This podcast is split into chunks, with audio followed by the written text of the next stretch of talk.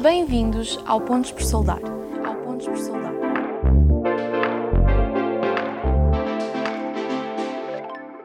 Antes de começarmos, não te esqueças de subscrever o podcast, deixar o teu gosto e partilhar. Visita o nosso site motofil.com e descobre mais sobre as soluções que temos para ti.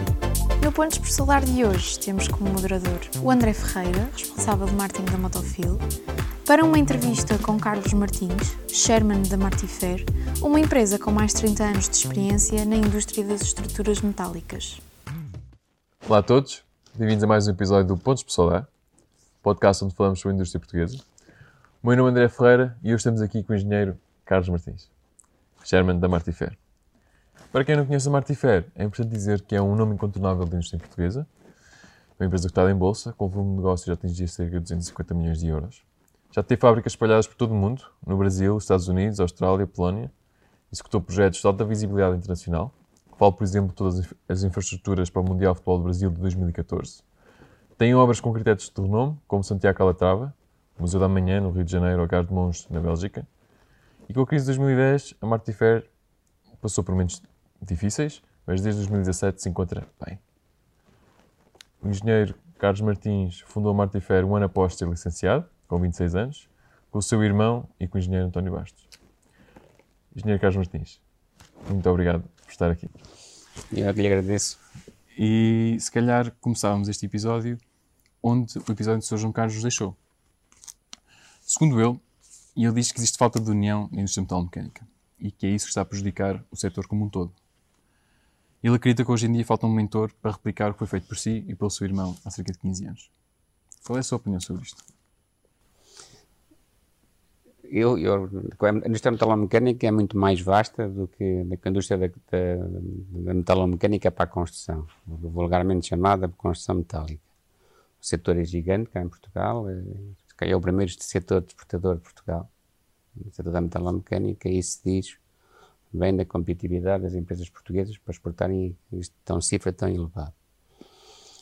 Eu julgo que efetivamente em Portugal não existe hoje força de união entre os empresários. Não me refiro só à metalomecânica, mas em termos gerais. Julgo que as confederações ou as associações empresariais não defendem hoje de uma forma capaz uh, aquilo que, são, aquilo que deviam defender a indústria. Uh, Está-se a perder em força muito grande. Basta ver, basta ver que Portugal não tem um ministro da indústria, nem um secretário de Estado para a indústria Portanto, diz bem do peso institucional que hoje a indústria tem ao nível do governo. Isto é, é lamentável, mas se temos hoje uma Secretaria de Estado para, para, para, para o turismo, e na minha opinião devíamos ter um ministro para o turismo, temos um ministro para o mar, temos um ministro para a agricultura, e não temos um, não temos um ministro para, para a indústria que deve ser efetivamente um motor o motor da, da economia portuguesa, porque a riqueza em Portugal, ou noutros países, uh, vem, acima de tudo, do trabalho e do emprego. E se o trabalho e o emprego conseguirmos juntar exportações, estamos a criar riqueza para todos. É que acho que por aí há, há efetivamente muita coisa a fazer. Depois, dentro do setor da metalomecânica, existe a Associação da, da, da, da Indústria dos Metalomecânicos, tem feito alguma coisa por setor Dentro desse setor da construção, da construção. Foi criado então um bocado por nossa inspiração. O setor da a Associação da Construção Metálica e Mista em que eh, pronto, através de dois ou três impulsionadores conseguimos reunir à mesa eh, toda, todo o setor, não só ao nível daquilo que é a construção metálica em si, mas depois universidades, eh, fornecedores de equipamentos, fornecedores de pinturas, ou seja, tudo quanto nasceu à volta disso. E essa associação criou-se com sucesso porque as pessoas aderiram. Começou a fazer um congresso dois em dois anos, onde conseguimos trazer pessoas muito importantes de fora. Conseguimos, dentro desse, do, no, no, curso de Engenharia Civil, conseguimos criar uma, uma cadeira de, de, estruturas metálicas que passou a ser obrigatória, que era uma coisa que não existia. Mas a associação nasceu para, acima de tudo, criar mercado, perceber como é que podíamos exportar ou internacionalizar dentro do setor da construção metálica, um, formar, formar pessoas no setor. Ou seja, uh, como é que o setor da construção metálica, em termos daquilo que era a engenharia de detalhe, se podia ligar aos outros materiais, ou seja, criar essa capacidade. Tentar que o setor da construção, que foi sempre um setor pouco evoluído tecnologicamente, passasse a não ser só estaleiro, mas com uma parte significativa fosse, fosse pré-fabricação feita dentro das próprias fábricas. Portanto, ou seja, também um enfoque na produtividade. E acho que conseguimos ter uh, sucesso nessa área. E, e, acho que dentro do setor da metalomecânica há um caminho gigante que pode ser feito. Basta ver, por exemplo, a indústria automóvel e agora o desafio da, da, desafio da economia circular e, e, os metais são recicláveis, logo aí tem uma grande, uma grande vantagem. O desafio da, da, da, transição energética, portanto, ou seja, a metalomecânica está muito associada à energia, uh, a, mobilidade, a mobilidade sustentável, portanto, ou seja, vai haver, vai haver efetivamente uma transição ao nível das infraestruturas de eletricidade, mas também do hidrogênio, uma grande componente metalomecânica associada. Ou seja, eu vejo no setor da metalomecânica uma parte importante daquilo que é a economia do futuro, e para isso, obviamente, as empresas têm que se organizar. O mundo, o mundo é global, está menos global, ou seja, as políticas hoje protecionistas que fazem com que o mundo esteja menos global, e isso faz com que as empresas da metalomecânica, que são na sua maioria empresas muito pequenas, a única possibilidade que têm para, para, para o grande desafio que aí vem é a mesma união. Porque o esforço de internacionalização é gigante e se for feito, se for feito em parceria, pode ser muito mais, pode ser muito mais barato. Ter um, ter um técnico, um, ou ter um técnico comercial no exterior, custa muito dinheiro. E se for aproveitado não só para uma empresa, mas para várias empresas, obviamente esses custos são significativamente reduzidos. Eu vejo que há aí trabalho a fazer, acho que há aí trabalho a fazer e efetivamente eh, precisamos de, de uma liderança mais forte e de alguém de uma forma desinteressada, de uma forma desinteressada, uh, se organize, mas que sem liderança não há nada. Às vezes as empresas têm alguma dificuldade que acham que quando abrem as suas portas estão a expor-se, estão a, a, mostrar aquilo que acham que é uma coisa muito delas. Todas as empresas são diferentes. Mesmo duas empresas que fazem exatamente, fazem exatamente a mesma coisa, têm exatamente as mesmas instalações, têm exatamente o mesmo equipamento, basta que o líder seja diferente para que a empresa seja completamente diferente. E a ideia de que nós, nós somos convidados a esconder o que quer que seja, isso é tudo um engano. Quando temos alguma coisa boa, temos que a mostrar. Temos, temos que fazer com que. E hoje em dia, a empresa não pode viver só para o dia 2. Ou seja, aquilo que eu estou a mostrar hoje foi aquilo que eu comecei a pensar há 3 ou 4 anos porque eu já estou a pensar naquilo que vou fazer a 4 ou 5 anos. Portanto, eu não tenho nenhuma dificuldade em mostrar aquilo que tenho, antes pelo contrário, é da crítica que os outros fazem sobre aquilo que eu ando a fazer que eu posso, que eu posso efetivamente melhorar e ser melhor e, portanto, poder avançar. Você falou aqui de, uma, de uma, várias questões importantes, mas se calhar pego nesta última. Falou um pouco da liderança e, e como a liderança transforma a empresa. Na sua opinião, qual é a principal diferença entre um líder e um empresário? o, geralmente há o empresário, há o líder e há, e há o gestor e depois há o empreendedor. Ou seja, está quatro, quatro, quatro figuras completamente diferentes. Uh, às vezes, ser um bom empreendedor não significa que seja um bom empresário. Uh, ser um bom empresário, ser um bom empresário não significa que seja um bom empreendedor. Portanto, ou seja, aqui efetivamente que juntar todas, todas as competências das várias pessoas. Uh, o empreendedor é alguém que tem a capacidade de criar coisas novas, ou seja, uh, além de, andar nas escolas e aprender, e aprender empreendedorismo, essas coisas todas é alguma coisa que nasce, faz parte do seu gene, ou seja, herdou, fez-se, mas ou viveu em ambiente empresarial e foi evoluindo, ou já nasceu.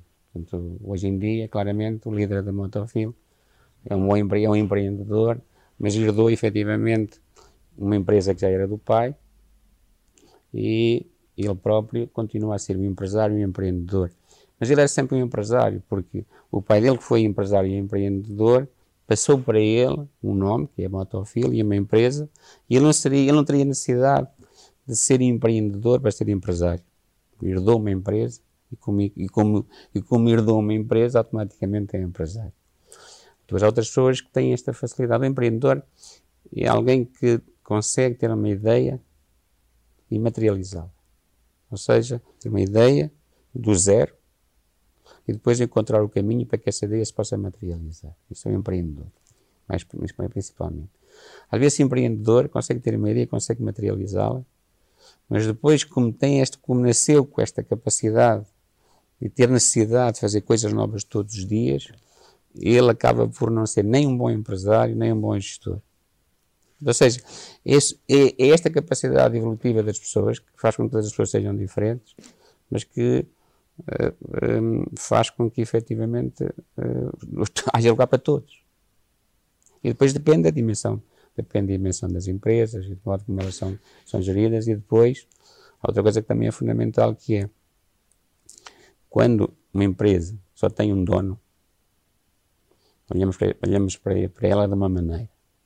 E então aí o dono, o gestor, o empreendedor, eles praticamente se confundem, não sabem, nós não sabemos onde é que começa um, onde é que acaba o outro.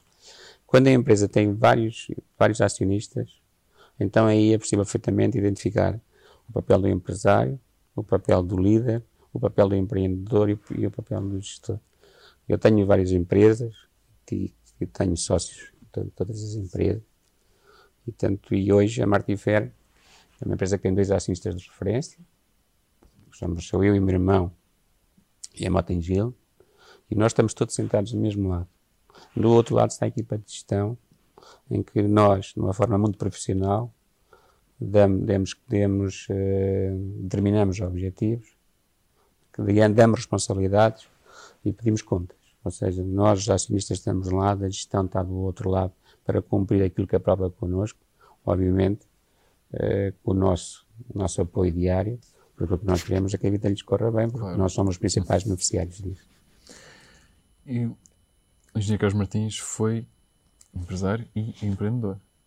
Quais é que foram os principais desafios nesta sua carreira de 30 anos? Penso que começou com 26, deve estar, não deve estar 30, muito errado. 32 quase. 32. Quais são os principais desafios que teve nestes anos? Eu tive, hum, tive muitos desafios. Um, aprendi muito Aprendi muito ao longo destes 32 anos. Eu comecei com 26, eu e o António Bastos e o meu irmão Jorge. Depois o António acabou por sair quando a moto em Gil, quando em Gil eh, nos bateu à porta porque queria participar no capital da Martin Fair. Ele aproveitou essa entrada da, da Engil para se dedicar a, a, uma carreira mais académica, que era isso que ele gostava mais de fazer. Eh, entretanto, tivemos muitos desafios. Nós tivemos, a Martin Fair nasceu do zero, estabilidade absoluto, portanto, com um capital social de 22.500 euros, quando começou em 1990, e, e, rapidamente atingiu um patamar de liderança. Portanto, nós, nós, quando começámos, identificámos que nos anos 90 havia efetivamente um programa muito interessante da Comunidade Económica Europeia, na altura, agora União Europeia, para que as empresas se modernizassem, criassem instalações mais capazes e, portanto, nós no setor da indústria e principalmente fazendo armazéns e naves industriais, rapidamente proliferámos por aí fora e com base nesse dinheiro que vinha um pouco da União Europeia para apoiar os empresários a, a melhorar, a melhorar as suas instalações. Depois percebemos, efetivamente, que a construção metálica podia ser muito mais, muito mais do que armazéns e, portanto, eh, preparámos para outro mercado que estava a surgir, que era o mercado da, dos centros comerciais. Há um boom de centros comerciais nos anos 90 e, efetivamente, a maioria dos centros comerciais queria uma estrutura metálica mais complicada, mais nobre, mais, mais bem feita, mais bem executada e tinha também, inseriu-se naquela altura também o conceito da fachada de alumínio, do alumínio, de, das clarabóias e, portanto, começamos a criar, começamos a caminhar por aí. Entretanto, veio veio a, a, organização do Euro de 2004 em Portugal e nós aí, pronto, quisemos, efetivamente, estar na primeira linha dos estádios, dos 10, fizemos a construção de 5. quando, e quando chegamos a esse topo dos estádios, fazer eh, coberturas de estádios a 60 metros de altura, com palas com 60 metros em consola, nessa altura achávamos que tínhamos todos os skills para poder, poder iniciar uma internacionalização. E foi aí, em 99, 2000, começamos e iniciamos a nossa internacionalização para a Espanha.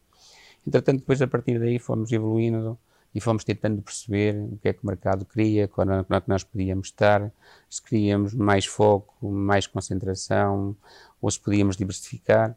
E percebemos que as energias renováveis podiam ser o caminho, portanto começámos, fizemos uma fábrica de torres eólicas, comprámos uma empresa na Alemanha de tecnologia e fomos avançando por aí fora. E, portanto, em 2007, também muito pressionado pelo mercado, para a vontade de crescer, fomos já, fomos à Bolsa em 2007, Bolsa de Lisboa, e depois a partir daí começamos a ter algumas dificuldades, porque em 2008 dá-se a crise subprime nos Estados Unidos, e isso apanhou-nos com uma dívida muito grande, portanto tínhamos que fazer um percurso inverso. Portanto, praticamente fomos ao chão, em 2011, 2012 passamos por momentos muito complicados, até que em 2014 a acionistas resolveram razoamento de capital na Martifé, apostar na empresa e a partir daí criar a dimensão correta, com uma gestão mais profissionalizada, que pudéssemos eh, estar preparados para outras dificuldades que surgiram. Surgiu eh, no ano passado a questão da, desta questão da, da, pandemia, do Covid, e a Martifer passou completamente ao lado do, até agora da pandemia, está hoje capitalizada, tem uma dívida, uma dívida três vezes a Vita, portanto, ou seja, está hoje, hoje está, está no mercado de dívida se quiser outra vez, porque conseguiu fazer esse percurso reduziu-se drasticamente, chegou a ter quase 4 mil funcionários, hoje tem cerca de 1.400. Um, portanto, fez o percurso e encontrou a sua dimensão certa. Contribuiu para isto. Efetivamente, nós demos aquele passo de gigante de ficar costaleiro na Malvina do Castelo, que hoje vale cerca de um terço do nosso número de vendas e é um projeto muito bem, muito bem, um projeto muito bem sucedido. Um, conseguimos fazer uma coisa em, em 2014, em 2014, quando estávamos a passar por dificuldades mesmo tremendas, e eu perguntava-me a mim próprio se nós íamos conseguir vencer aquela crise, efetivamente podia ter sido mais fácil deixar cair e começar-me qualquer coisa ao lado, mas não. Uh, nós, e eu conheço alguns empresários que caíram, as empresas caíram, mas eles conseguiram se reerguer e conseguiram, com os erros do passado, aprender a fazer coisas fortes no futuro. Nós conseguimos mais do que isso. Nós conseguimos, uh, e fomos ao chão, levantámos-nos do chão com uma carga às costas gigante. Naquela altura tínhamos uma dívida próxima dos 400 milhões de euros. Não tínhamos quem nos financiasse e, portanto, tínhamos uma gestão de tesouraria muito apertada dia a dia. Mas conseguimos hoje chegar aqui. Portanto, ou seja, nós libertámos de uma carga grande que tínhamos às costas, que era a dívida, e conseguimos hoje chegar onde chegamos. Obviamente, isto é um. Se a Martin foi um case study, numa, até a ida à Bolsa, naquele percurso que fez, hoje começa a ser outra vez um case study como é que uma empresa que eh, passou por tantas dificuldades conseguiu, conseguiu reerguer-se.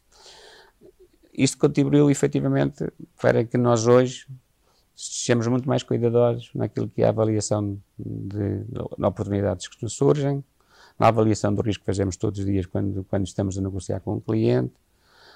Um, criamos um modelo de governo muito forte, muito estanque, muito, muito preocupado não no crescimento, mas naquilo que é sustentabilidade, na dimensão correta da empresa e a partir daí não termos uma pressão gigante na carteira de encomendas para aceitarmos contratos menos bons ou contratos menos bons economicamente, menos bons financeiramente ou inclusive é que nos tenham algum risco que nós que não queiramos aceitar. Portanto, temos esta folga. E, portanto, nós conseguimos este percurso todo e nada melhor do que, do que ter memória lembrar a história, ter memória para saber o que é que nós passamos e que não queremos voltar a passar por momentos tão complicados como aqueles que nós já passamos. E isso é um ativo fundamental. Portanto, esta, isto é muito importante porque quando, quando nós estamos bem eh, e nós vemos que os outros vão ao lado de vez em quando vão caindo, nós achamos sempre que eles são incompetentes e que nós, aquilo a nós não nos acontece. Não. Há ciclos na vida das pessoas, há bons momentos, há maus momentos. Há coisas que efetivamente mal nos podem acontecer nós temos de estar preparados para isso. Portanto, e, quando, e as pessoas que nunca tiveram um percalço acham que não vão ter, mas vão ter. Mais dia, menos dia, o azar bate à porta e não há nada melhor do que estar preparado para isso. Falando um bocado daqueles que vão ao lado, uh, o engenheiro Carlos Martins tem uma relação de longa data com o Sr. João Carlos Novo e com a Motofil. Algum episódio que recorde ou queira falar sobre como é que começou essa, essa, essa relação? Ah, falar, falar do Sr. João Carlos Novo, ficávamos aqui algumas horas a falar sobre ele, porque o, o João, de facto, é um, é um ser humano de, de uma dimensão invulgar, portanto, é uma pessoa que tem alguns valores com quais eu partilho, portanto, ele é uma pessoa da família, uh, fala da família com paixão, do pai, da, da mãe, da irmã, dos sobrinhos, da, da mulher e das filhas, dos filhos, fala mesmo com paixão, já ouvi a chorar a falar da família, portanto, estás bem. Ele é um homem de paixão, portanto, é um, é um homem que, que é, ele é, é, uma coisa por dentro, outra coisa por fora, portanto, ele é, das, ele é das pessoas mais frágeis que eu conheço, mas tem aquele ar de quem vai, quem vai quase uma casa abaixo, só com murro, mas depois desmorona-se e, portanto, ele é, ele é uma pessoa uma pessoa afável, amigo do seu amigo, e, e, e tanto ele por um amigo é o que ele quiser, tira tudo e dá tudo. Portanto, é uma pessoa, é um homem, é um humano, tem uma dimensão humana invulgar. Portanto, é, efetivamente, eu tenho a sorte e a felicidade de ser amigo dele, ele faz questão de ser, de ser, meu, de ser meu amigo. E, e, e já, e eu, às vezes, quando não estou de acordo com algumas coisas com ele, como amigo da pessoa, digo-lhe não estou de acordo com isto, é que não estou de acordo com aquilo, mas participei em alguns episódios dele de, de rir. Portanto, ou seja, porque conta-me histórias às vezes que efetivamente não há nenhuma pessoa igual a ele, quer dizer, é uma pessoa diferente. Um, espero que, que, Deus lhe dê saúde por muitos anos, porque ele precisa de saúde para, aquilo, para a energia que ele tem, para aquilo, para aquilo que ele pensa e fazer, isso tudo.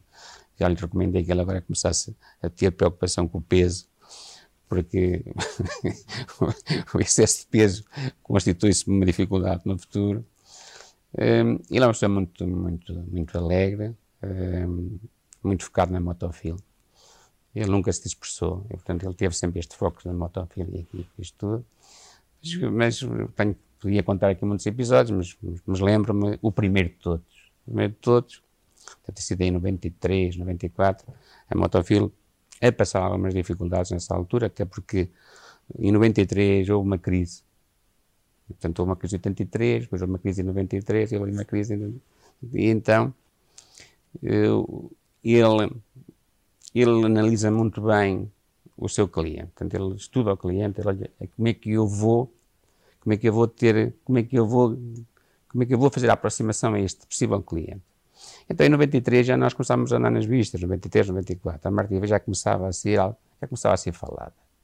E ele, naquela altura, fazia máquinas de soldar e motores elétricos, mas acima de tudo, umas máquinas de soldar muito rudimentares.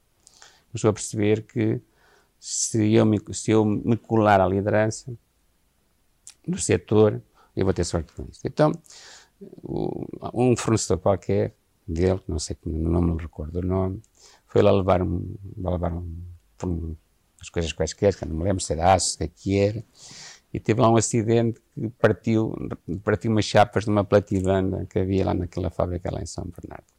E então o, o João aproveitou uma coisa que valia mil euros, naquela altura era, mitas a trocados, para, é ser desta forma e eu vou fazer com que o Carlos Martins venha aqui tirar umas medidas para me fornecer ali uma chapa. E então, naquela altura, o João tinha, teve, ali, teve ali um momento, foi muito engraçado, que, por um lado, por outro lado, este, eu, eu já cá estou há muitos anos, e tu és, estás a começar, mas por outro lado, portanto, ele eu sou engenheiro, e, e eu estou aqui, criou-se ali, criou ali um momento ali de alguma tensão entre nós os dois, porque ele tinha necessidade, tinha necessidade de, de me tratar, de me tratar bem, porque já percebia para onde é que, ele, eu ia perceber para onde é que ele queria ir, mas por outro lado, aquilo tem que ser à minha maneira, e é assim, porque tem que ser assim, ponto final, e, o, o, e então chegou, chegou e cumprimentou-me, e, e, o meu encarregado que estava lá naquela altura, que era o Sr. Armando, um, teve algum comentário qualquer que eu não me lembro. Então ele dirigiu-se a ele, naquela do, do calão, e o, e o encarregado olhou para mim e disse assim: Como é? É para continuar para irmos embora. Isto ficou, mas seja, é para continuar para irmos embora. Não, vamos, vamos continuar. Pronto, a partir daí, este foi o primeiro, foi o primeiro episódio, a partir daí o João percebeu que efetivamente ele tinha que mudar a sua vida, a Motofil tinha que ser muito mais do que aquilo que era e tinha necessidade de avançar, de avançar para novos produtos, para nova tecnologia e o mercado é muito conservador. O mercado geralmente não compra uma máquina só porque vê uma fotografia. Ou não compra uma máquina alguém que lá vai vender uma máquina, mas que esta máquina não é minha, é de um concorrente meu, mas eu venho cá dizer que sou capaz de fazer esta máquina. Portanto, nem ela vale a pena. Portanto, eu, para comprar uma máquina, uma coisa é uma obra, outra coisa é uma máquina. Uma máquina tem que funcionar. Se não funcionar, não vale nada. É, é por isto que ela existe. Então, ninguém compra uma máquina sem ver uma máquina a funcionar. E então, o, o João percebeu que, tendo uma boa relação com a Martin Fer, eram dois em um. Primeiro porque a Martin Fer teria disponível, teria disponível para fazer alguns ensaios, não na compra de máquinas, mas na compra de soluções. Ou seja, mais do que uma máquina, uma solução para resolver um problema. E, portanto, ou seja, ele sabia que nós tínhamos esta disponibilidade e sabia que ele sabia que se eles têm essa disponibilidade, eu posso fazer da Martin Fair a minha banca de ensaios. E, portanto, vou para lá fazer testes com eles até que a máquina esteja a funcionar. E, e fez várias máquinas connosco. Primeiro robô a funcionar, a funcionar com leitura ótica. Depois, quando, quando fizemos a fábrica das torres, metade dos equipamentos para a fábrica da, da energia eólica foram quase protótipos. E foi ele que os fez todos.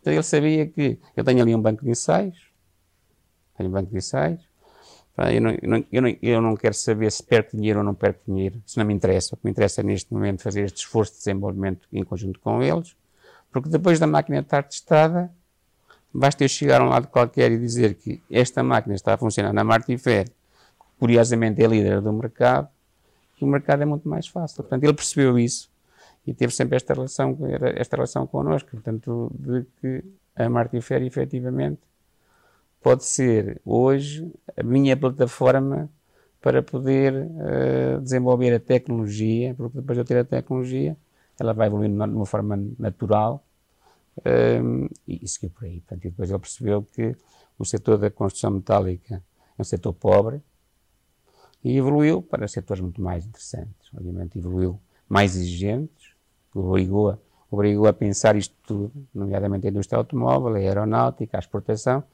Ele teve que pensar a vida dele completamente diferente, as exigências eram muito, eram muito, são muito grandes e tem exigências do futuro gigantes pela frente, porque a tecnologia cada vez é mais uma commodity. Começa a, ter, começa a, estar, a, ter, a, ser, a estar acessível a toda a gente. Portanto, ele tem que pensar o futuro nessa base. Como é que ele vai, vai posicionar a sua empresa no nicho de mercado que lhe interessa para poder sobreviver no futuro. É um grande desafio. Falando em desafios, atualmente ele também é chairman da, Motofilm. Na sua nova condição de, de chairman, penso que os seus desafios sejam outros. Vocês têm ligado durante muito tempo a funções executivas, ao dia a dia da empresa. Agora, já nem tanto. Quais são os seus desafios futuros? Ou os desafios agora? Como é que tem, como é que vê esta transição? Eu, eu, eu posso-te dizer que eu sou chama da Martin Fair. Uh, no modelo de governo que foi criado, temos uma reunião do Conselho de Administração mensal. Uh, depois eu tenho uma reunião à segunda-feira com o CEO, que é o Dr. GP Duarte, onde ele me conta basicamente aquilo que ele acha que tem que me contar e onde eu lhe dou conta daquilo que eu acho que devíamos fazer diferente.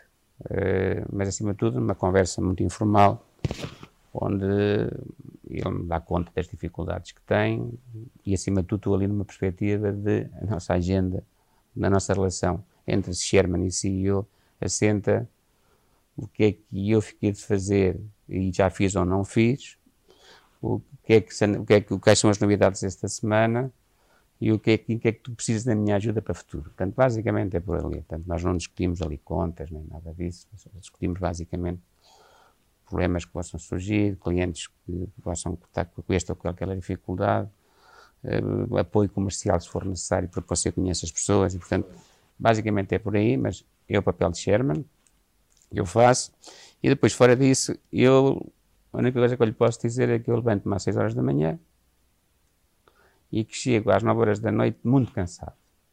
E, e às 10 horas geralmente estou a dormir. Portanto, ou seja, portanto, eu chego a casa cansado. Chego a casa cansado porque ando a fazer uma série de coisas. Portanto, eu eh, estou a fazer uma série de projetos. Eu, em, mil, em, dois, mil, em 2018, 2018 não, 2017, passei mais de 50% do meu tempo fora de Portugal. No ano passado, tive duas semanas fora de Portugal, também, a pandemia também, também fez com que assim seja. Fui uma vez ao Japão e fui uma vez à, à Roménia. Mas estou a fazer uma série de projetos eh, que alguns já estão a faturar, outros vão ver a luz do dia mais dia menos dia. Mas posso dizer, por exemplo, que continuo muito interessado na, na, na, na energia. energia. Estou a acompanhar muito perto o processo de, do hidrogênio dentro da Martifer. Portanto, fui eu que iniciei esse processo e cada vez que inicio o processo eu acompanho de perto. E, portanto, estive ligado até setembro a todo aquele, a todo aquele concurso do hidrogênio em Portugal. Um, tenho apoiado a Martifer na parte fotovoltaica, naquilo que estamos a fazer nesta fase. Depois, uh, na parte da mobilidade elétrica, eu tenho uma participação numa empresa que se chama KPLC, tem carregadores elétricos e pensa nessa, nessa área, e já está fora da Martifer, que lá está, a partir do zero, nasceu na incubadora aqui, aqui na Universidade de Aveiro, tem três anos, já, já fatura mais de um milhão de euros, portanto está a seguir o seu percurso normal, tem oito funcionários, está a correr bem, essa área está a avançar, essa área está a avançar naturalmente. Depois, nesta área da mobilidade, nesta área da mobilidade elétrica, estou a desenvolver um projeto com a BP, mas já pensada mais na, na mobilidade sustentável, nos carregadores elétricos, nos carros elétricos e toda essa área. Estamos a fazer um projeto aí que já está a avançar. Depois, hum, também, participo, também participo numa empresa que estamos a ver como é que vamos trazê-la para Portugal, mas que faz autocarros elétricos na China e já estamos a importar, já estamos a representá-los em Portugal, mas a ideia é ter um projeto mais alargado nessa área. Portanto, ou seja, eu acredito que o carro está na vida das pessoas, o carro elétrico vai, vai ser muito barato, vai ser muito barato no futuro, a energia para o carro elétrico vai ser muito barata no futuro, não polui, e com base nisso, o carro elétrico vai ser uma praga dentro das cidades, porque se é barato, não polui, e a energia é barata, o acomodismo das pessoas vai fazer com que uh, eu leve o carro para a cidade. O que não vai ser possível. Ou seja, as cidades vão limitar a entrada dos carros no seu núcleo mais urbano. E eu aí acredito que há uma oportunidade, temos a olhar para, para, para isso, como é que podemos, podemos participar nisso, nomeadamente esta questão dos autocarros elétricos. Já pensa, já pensa neste projeto, é um projeto muito urbano e ligado para a parte, para a parte dos urbanos. Depois, estou a fazer um projeto pessoal também bastante engraçado, aqui na Ria da Aveiro. Portanto, ou seja, a partir deste ano, de, de agosto, a Ria da Aveiro vai ter o primeiro navio hotel. Ou seja, é um trabalho.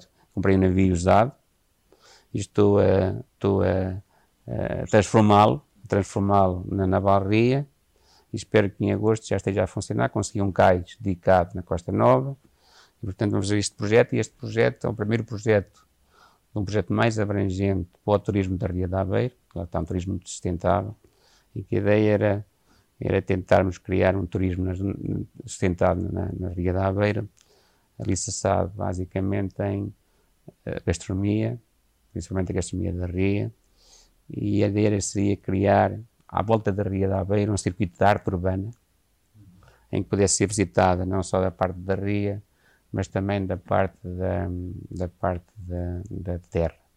em que juntasse aqui cinco a seis municípios. Os dois primeiros projetos estão a, estão a avançar. O segundo projeto é uma torre de observação, com 120 metros de altura, que consegue ver de lá de cima a ria toda, inspirada também numa peça de arquitetura, ou seja, juntar arte, arquitetura, gastronomia, ou seja, criar aqui um conceito sustentável uh, na ria, o que é difícil, porque mete os organismos, mete o Ministério do Ambiente, o ICNF, todos esses, esses organismos, portanto, desde que o projeto seja sustentável, desde que faz todo sentido fazê-lo. Este projeto é um projeto que eu moro ali, portanto gostaria de, de contribuir desta forma, desta forma diferente para, portanto, para dinamizar uma região nessa área, sem que isso, sem que isso cause um problema ambiental. Fica bem claro sobre isso. Depois, também fora da Martifer, nós temos uma participação naquela empresa que faz as bebidas vegetais aqui em Vagos, ou seja, faz leite de soja, bebida de soja, de noz, de, de, de amêndoa. Portanto, essa fábrica, esse projeto também está a avançar bastante bem. Nós estamos agora a construir uma segunda fábrica na Holanda, para fazer o mercado no norte da Europa. Portanto, o setor agroalimentar, numa perspectiva saudável, também me interessa, estamos a, estamos a alinhar, estamos a avançar para, isso, para esse ponto. Depois tenho um projeto também muito engraçado, que é um projeto em Vila Real Santo António, ao largo de Vila Real Santo António, que vamos afundar 10 navios. Esta ligação depois com Viana do Castelo fez com que eu por aí. Vamos afundar 10 navios eh, e esses navios vão constituir-se como um local de mergulho, onde vamos criar efetivamente uma, uma comunidade gigante de, de corais e, portanto, ou seja, vai, vai haver ali uma, um, uma comunidade gigante de, de vai, portanto, ou seja, tudo isso vai acontecer.